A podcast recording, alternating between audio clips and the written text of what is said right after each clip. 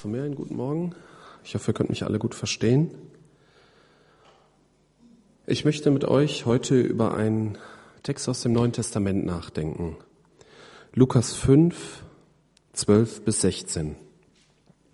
Und es geschah, als Jesus in einer der Städte war, siehe, da war ein Mann voller Aussatz. Und als er Jesus sah, fiel er auf sein Angesicht, bat ihn und sprach, Herr, wenn du willst, kannst du mich reinigen.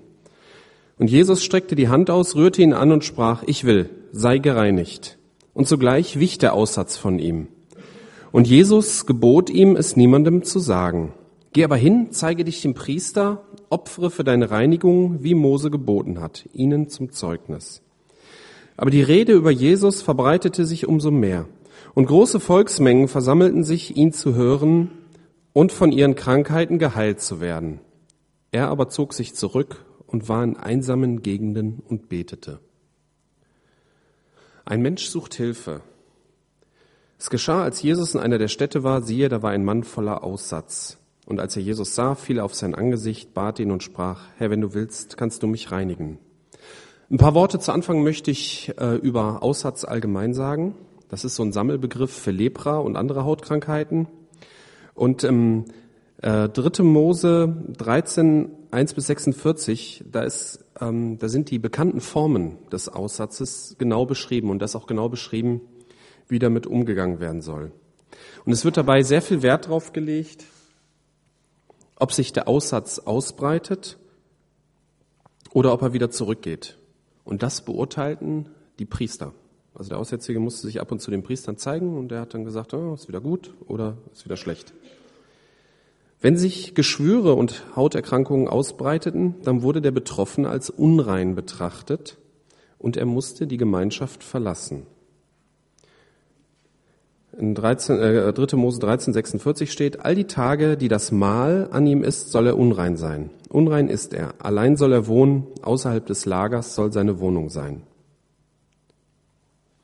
Und wenn das wieder verheilt ist, hat er sich dem Priester gezeigt, der wurde von ihm als rein eingestuft und er durfte wieder in die Gemeinschaft zurückkehren. Und seinen Wohnort zu seiner Familie. Diese Gebote hatten natürlich in erster Linie den Sinn, eine Ansteckung, eine Seuche zu vermeiden. Und wenn so ein Erkrankter aus irgendeinem Grund sich doch unter gesunden Menschen bewegen musste, dann musste er sich durch laute Warnrufe ankündigen. Also unrein, unrein oder Aussatz. Das gab es im Mittelalter auch noch. Ich habe auf der Wikipedia habe ich da so ein Holzding gesehen, eine Lepraretsche. Das war so ein Holzklapperding, da mussten Leprakranke mit vor sich warnen. Also finde ich ziemlich hart. Interessanterweise ist Lepra gar nicht so ansteckend. Sie wird durch äh, eine Tröpfcheninfektion übertragen und das auch nur, wenn man sehr viel und sehr langen Kontakt zu einem Erkrankten hat und unter schlechten hygienischen Bedingungen lebt. So am Ende des 16. Jahrhunderts ist Lepra hier in Europa quasi ausgestorben weil einfach die hygienischen Bedingungen besser wurden. Und auch das Pflegepersonal, das Leberkranke betreut, erkrankt üblicherweise selbst nicht. So, nach diesem kurzen Einschub kommen wir jetzt zu dem Mann zurück, voller Aussatz. Das deutet darauf hin, dass er schon länger erkrankt war, auch wenn man nicht genau weiß, wie schnell sich das am Körper ausbreitet. Wahrscheinlich vermisst er seine Freunde und seine Familie, mit denen er ja keinen Kontakt mehr haben darf. Ne, Telefon, sowas gab's ja nicht. Das heißt, er hat außerhalb gewohnt und ja, kein Kontakt. Als einzelnen Umgang darf er nur andere Aussätzige haben. Medizinisch war das damals ja nicht heilbar und er hat wahrscheinlich nicht viel Hoffnung gehabt. Aber hat offensichtlich von Jesus gehört. Denn als er ihn sieht, fällt er ihm direkt, fällt er direkt vor ihm nieder und bittet ihn um Heilung. Dabei muss beachtet werden, dass je nach Bibelübersetzung, ne, ich weiß nicht, welche Bibel ihr da vor euch habt, ist diese Bitte des Aussätzigen, wird unterschiedlich übersetzt. In der einen Übersetzung wird geschrieben, Herr, mach, reinige mich und in der anderen wird geschrieben, mach mich gesund oder heile mich. Der Mann fühlte sich ja nicht nur krank, sondern er fühlte sich auch unrein. Und diese Unreinheit führte dazu, dass er keinen Kontakt zu Gesunden haben durfte und er durfte auch nicht in den Tempel, wo man ja nach damaliger Vorstellung Gott begegnet ist. Er durfte also keinen Kontakt zu Gott haben. Und auch darunter hat der Mann sicherlich gelitten. Er wollte nicht mehr getrennt sein, er wollte wieder zu seinen Lieben, zu seinen Freunden und auch zu Gott gehören. Wenn wir das auf heute übertragen, dann geht es nicht einfach nur darum, von einer Krankheit geheilt zu werden, obwohl wir, haben wir ja heute Morgen auch schon gehört, dass es sehr wohl, dass wir Gott jederzeit um Heilung bitten können, dass er oft genug heilt. Wir wissen zwar nicht immer, warum er nicht immer heilt, aber wir können es jederzeit zu ihm bringen. Es geht hier in diesem Text auch darum, wenn wir das auf heute übertragen, dass es Menschen gibt, die von ihrer Familie und ihren Freunden getrennt sind und die auch von Gott getrennt sind.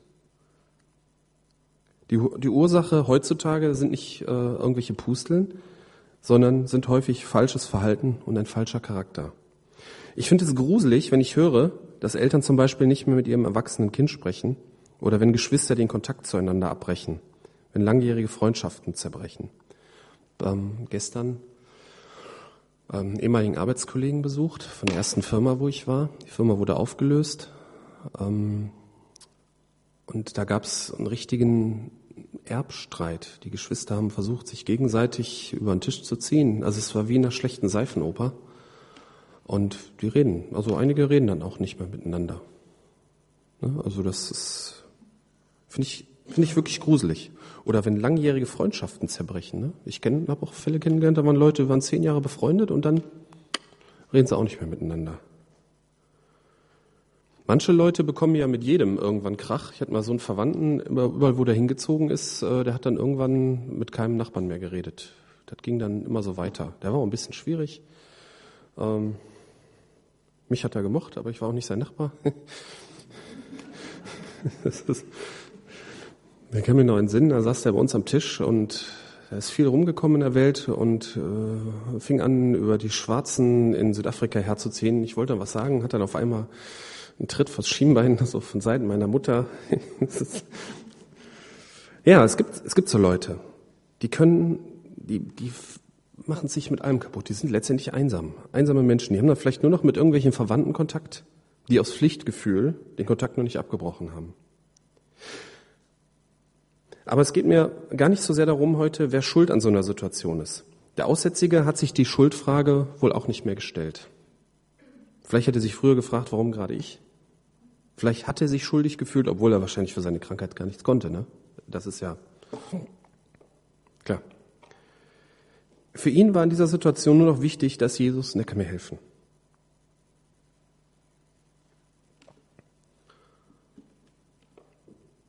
Ich weiß nicht so, wie es bei dir aussieht, wer du oder die anderen schuld sind, wenn du getrennt bist von deinen Freunden, deiner Familie.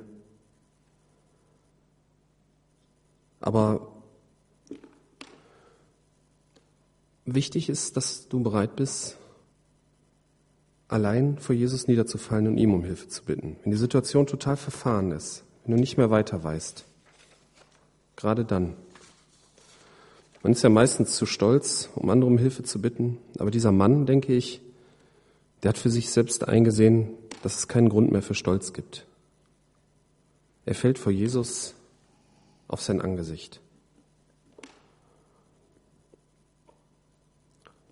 Dabei ist es wichtig, dass es eine Angelegenheit zwischen Jesus und dem Aussätzigen alleine ist. Irgendeiner wird dabei gewesen sein, der hat es aufgeschrieben, aber es wird nicht erwähnt, dass die Jünger da jetzt irgendwie da was zu beitragen zu der Begegnung. Der Aussätzige kommt alleine zu Jesus, Jesus begegnet ihm alleine und hilft ihm. Und das ist heute noch genauso. Ich möchte noch etwas bei dieser Bitte um Hilfe bleiben, aber mal die Perspektive tauschen. Jesus war ja nicht nur Gottes Sohn, er war ja auch Mensch. Und nun versetzen wir uns mal in seine Lage. Wie geben wir Hilfe? Ein fertiger, hoffnungsloser Mensch kommt zu uns und bittet uns um Hilfe. Ja, ich glaube, wir sehen da erstmal so die Begrenzung, unsere Begrenzung nach dem Motto, ich bin nicht Jesus, ich kann dir nicht helfen. Jesus hat es hier als Gottes Sohn doch leicht. Ne? Er streckte die Hand an, rührte ihn an, streckte die Hand aus, rührte ihn an, sprach, ich will, sei gereinigt. Zack, ist der Aussatz weg. Durch Handauflegen können die meisten von uns leider nicht weiterhelfen. Man könnte sich ja sehr gewagt, also das hat es ja auch in der Geschichte der Christenheit immer wieder gegeben, dass Christen der Meinung waren, ne? hier in Johannes 14, Vers 12 steht ja, dass wir dieselben Dinge wie Jesus tun können, sogar größere. Und dass wenn man nur genug Glauben hat, kriegt man das alles hin. Und ich glaube nicht, dass das so ist. Ich glaube nicht, dass es unsere Aufgabe ist, wie Jesus in den Evangelien Handauflegen durch die Weltgeschichte zu laufen. Es wird immer Situationen geben, wo Gott auch durch besonderes Eingreifen heilt. Aber der übliche Weg ist meist etwas mühseliger. In Matthäus 25, 35 bis 36 sind die Christen so beschrieben. Sagt Jesus, mich hungerte, ihr gabt mir zu essen, mich dürstete, ihr gabt mir zu trinken. Ich war fremd, ihr nahmt mich auf. Ich war nackt, ihr gabt mir Kleidung. Ich war krank, ihr besuchtet mich. Ich war im Gefängnis, ihr kamt zu mir. Da steht nicht, ich war krank und ihr habt mich geheilt, sondern ihr habt mich besucht. Und das geht über den Pflichtbesuch hinaus. Denn man kann diesen Versabschnitt auch so übersetzen, ich war krank und ihr habt euch um mich gekümmert. In diesen Versen setzt Jesus sich ja mit den Bedürftigen gleich. Und natürlich, wenn Jesus das alles bräuchte, würden wir das tun. Schwieriger ist das, wenn der Hilfebedürftige nicht so ein perfekter Mensch wie Jesus ist. Der ist vielleicht voller Aussatz, voller charakterlicher Macken und vielleicht sogar an seinem Problem auch noch mitschuldig. Das macht einem das Helfen aber schwer. Aber ich glaube nicht, dass Jesus nur die im Gefängnis gemeint hat, die dort unschuldig eingesperrt sind. So nach dem Motto, du bist ja ein Verbrecher, dich besuche ich nicht. Uns werden auch immer wieder schwierige Menschen über den Weg laufen, die unsere Hilfe brauchen.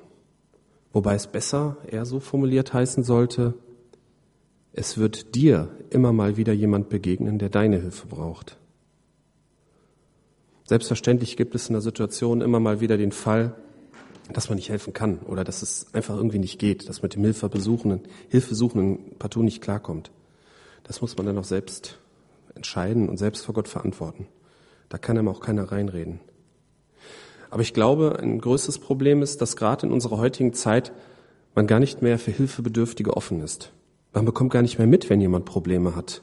Man lebt so in seiner eigenen Welt mit seinen eigenen Sorgen und Problemen dass einem andere gar nicht mehr so richtig auffallen oder gar nicht mehr so richtig interessieren. Das empfinde ich in meinem Leben auch manchmal so und ich empfinde das irgendwie auch als einen Fehler. Wenn sich uns ein Aussätziger in den Weg stellt und vor uns niederfällt, den würden wir wohl bemerken. Aber Jesus hat auch den Zachäus auf dem Baum bemerkt. Wo wir vielleicht nur gesagt hätten, oh, was für ein schicker Baum. Und Zachäus wäre uns gar nicht aufgefallen. Jesus hatte einen Blick für Hilfebedürftige, und diese Hilfebedürftigen sind zu ihm gekommen. In diesem Fall hat er die Hand aufgelegt und der Aussatz war weg. Manchmal ist die Hilfe kurz und schmerzlos. Manchmal ist sie auch langwierig. Der Kranke ist vielleicht nicht nach dem ersten Besuch gesund und der Gefängnisinsasse muss ein paar Jahre absitzen. Und manchmal halten wir das nicht durch. Und vielleicht wird die Anzahl der Hilfebedürftigen, die uns so begegnen wird, in Zukunft auch noch höher. Wenn nämlich immer mehr Menschen durch die Finanzkrise ihre wirtschaftliche Existenz verlieren. Ne? Das kann alles auf uns zukommen. Das wissen wir ja alles noch gar nicht. Wir können uns natürlich persönlich darauf verlassen, dass Gott uns nicht überfordert. Die Hilfe ist mit der Heilung hier nicht zu Ende. Jesus gebot ihm, es niemand zu sagen. Geh aber hin, zeige dich dem Priester und opfere für deine Reinigung, wie Mose geboten hat, ihnen zum Zeugnis. Warum möchte nicht Warum möchte Jesus nicht, dass der Geheilte seine Heilung rumerzählt? Ist es vielleicht vergleichbar damit, wie wenn man jemandem mit ein paar Euro aushilft und sagt, ey, sag's keinem weiter, damit nicht alle kommen? Ich glaube, es geht hier eher um die Unreinheit vor den Menschen und vor Gott, von der der Aussätzige jetzt auch offiziell befreit werden soll. Laut Gesetz, das haben wir am Anfang gehört, muss der Priester quasi die Reinheit bescheinigen damit es auch für den Aussätzigen wirklich offiziell ist, dass er nicht mehr zu den Ausgeschlossenen gehört. Wahrscheinlich ist es auch wichtig für ihn, richtig von zuständiger Stelle zu hören, dass sein Problem wirklich Vergangenheit ist. Das kann auch für dich wichtig sein, wenn du bei Jesus Hilfe suchst. Der Weg vom Vorsatz zur Vollendung kann sehr weit sein. Und es kann einem sehr helfen, wenn man, wenn einem richtig deutlich gemacht wird, quasi bescheinigt wird, dass die Vollendung des Problems erreicht ist. Das geht natürlich nicht immer. Bei dem Aussätzigen ging das jetzt. Ein weiterer Punkt ist natürlich, dass Jesus auch möchte, dass es ein Zeugnis für die Priester wird. Ne? Steht ja auch im Text drin. Die Priester können hier ganz praktisch erkennen, dass dieser Mensch geheilt wurde. Und so ein Zeugnis im Stillen ist oft glaubwürdiger, als wenn jetzt eine Menschenmenge Jesus, Jesus rufend durch die Stadt zieht. Die Hilfe hat ein Nachspiel. Aber die Rede über ihn verbreitete sich umso mehr, und große Volksmengen versammelten sich, ihn zu hören und von ihren Krankheiten geheilt zu werden. Er aber zog sich zurück und war in einsamen Gegenden und betete. Interessant ist hierbei, dass diese Episode, die wird in drei Evangelien geschildert und der Schluss bei den drei Schilderungen, der unterscheidet sich. In Matthäus 8, Vers 1 bis 4 wird die Verbreitung der Heilung, wird das gar nicht erwähnt. Das war für ihn anscheinend nicht wichtig. In Markus 1, 40, 45 steht, dass der Geheilte die Sache selbst verbreitete. Und in unserem Predigtext steht ja nur, dass die Heilung bekannt wurde. Die drei Evangelisten schildern dieselbe Begebenheit, legen aber unterschiedliche Schwerpunkte. Für Lukas ist es nicht so wichtig, dass der Geheilte die Heilung selber verbreitet hat. Und ich glaube, das liegt daran, dass so eine Hilfe, so eine Heilung sowieso bekannt, sowieso bekannt geworden wäre. Auch wenn sich der Geheilte an die Worte Jesu gehalten hätte. Wahrscheinlich hätte es länger gedauert. Aber das ist ja manchmal so, ne? Hilft man einem, dann kommen immer mehr. Der Geheilte meint es ja auch nicht böse. Er freut sich und gibt seiner Freude vor aller Welt Ausdruck. Und er denkt sich ganz unbefangen, hey, der kann so gut helfen, da muss ich auch anderen von erzählen. Und das führt dann zu dem, wie es in Markus 1, 45 beschrieben ist. Der Mann ging weg, doch er fing sofort an, überall zu erzählen, wie er geheilt worden war. Bald war die Sache so bekannt, dass Jesus in keine Stadt mehr gehen konnte, ohne Aufsehen zu erregen. Er hielt sich daher außerhalb der Ortschaften in unbewohnten Gegenden auf, aber auch dort kamen die Leute von überall her zu ihm. Nun konnte sich Jesus nicht mehr frei bewegen. Solche Probleme entstehen, wenn der Hilfesuchende den Helfer nur als Hilfswerkzeug oder als Problemlösungswerkzeug ansieht und nicht genauso als begrenzten Menschen, der vielleicht mal zufällig im Augenblick nicht selbst ein Problem hatte und daher helfen konnte. Manche Menschen scheinen nur zu fordern, sehen sich mit ihrem Problem im Mittelpunkt der Welt und erwarten, dass die Welt sich nur um ihr Problem dreht. Jeder dritte Satz von ihnen geht wieder um ihr Problem, was manchmal für das Umfeld etwas anstrengend ist. Das ist natürlich falsch. Und es ist nicht verkehrt, dafür zu beten, dass man eben nicht so auf so einen Ego-Trip gerät. Ich meine, man hält sich selbst ja sowieso mal für das Wichtigste der Welt. Kennen wir ja alle von uns. Ne? Wie behandelt man, wie handelt man nun, wenn einem ein Hilfesuchender über den Weg läuft? Denkt man, wenn ich dem helfe, kommen auch andere? Oder da gibt es ja noch andere Gedanken dieser Art. Wenn ich dem helfe, besteht die Gefahr, dass ich ausgenutzt werde. Der kommt ja vielleicht wieder. Oder mir hilft ja auch keiner. Jesus war damals schon gleichzeitig Mensch und Gottes Sohn. Und ich bin sicher, er hat gewusst, dass der geheilte Mann sich nicht an das halten wird, was Jesus ihm gesagt hat. Aber Jesus hat ihn trotzdem geheilt. Er hätte ja auch sagen können, hör mal, du wirst das nachher sowieso rum erzählen und da kann ich nirgendwo mal in Ruhe hingehen. Nö, ich helfe dir nicht. Oder er hätte auch sagen können, du bist jetzt geheilt und du bleibst nur geheilt, wenn du sofort zum Priester gehst und ihm deine Heilung zeigst. Sobald du jemand anderen davon erzählst, wirst du zack wieder aussätzig. Hat Jesus nicht gemacht. Ne? Also weder bei dir sowieso Hopfen und Malz verloren, noch Hilfe, aber nur genau zu meinen Bedingungen, sondern Hilfe auf Glauben und Risiko hin. In Matthäus 5, 44, 48 steht, ich aber sage euch, liebt eure Feinde, betet für die, die euch verfolgen.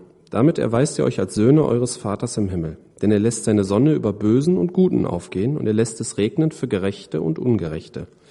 Wenn ihr nur die liebt, oder ich erweitert jetzt mal, nur denen helft, die euch Liebe erweisen, was für einen Lohn habt ihr dafür zu erwarten? Tun das nicht sogar Leute wie die Zolleinnehmer? Und wenn ihr nur zu euren Brüdern freundlich seid, was tut ihr damit Besonderes? Tun das nicht sogar die Heiden, die Gott nicht kennen? Ihr aber sollt vollkommen sein, wie euer Vater im Himmel vollkommen ist.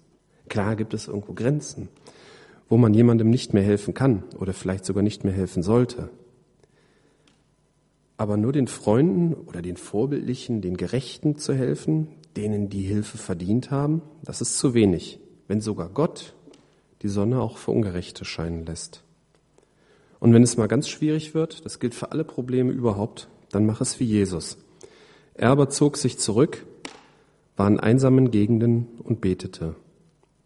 Man kann immer noch alles mit Gott besprechen und sich bei ihm Hilfe suchen, auch wenn das Hilfe geben schwierig wird oder irgendwie schief läuft. Ich möchte zusammenfassen. Wenn deine Lage hoffnungslos ist, weil dir zum Beispiel wie der Aussätzige von allen Menschen und Gott getrennt bist oder dich getrennt fühlst, dann komm zu Jesus. Das geht auch heute noch. Anderen Menschen, besonders schwierigen Menschen, Hilfe zu geben, ist nicht immer einfach. Aber ich bin sicher, es ist Jesu Wille. Helfer sind auch Menschen und keine Problemlösungswerkzeuge. Und zu helfen kann auch zu Unannehmlichkeiten führen, besonders wenn man es bedingungslos tut. Normalerweise ist das aber trotzdem richtig. Amen.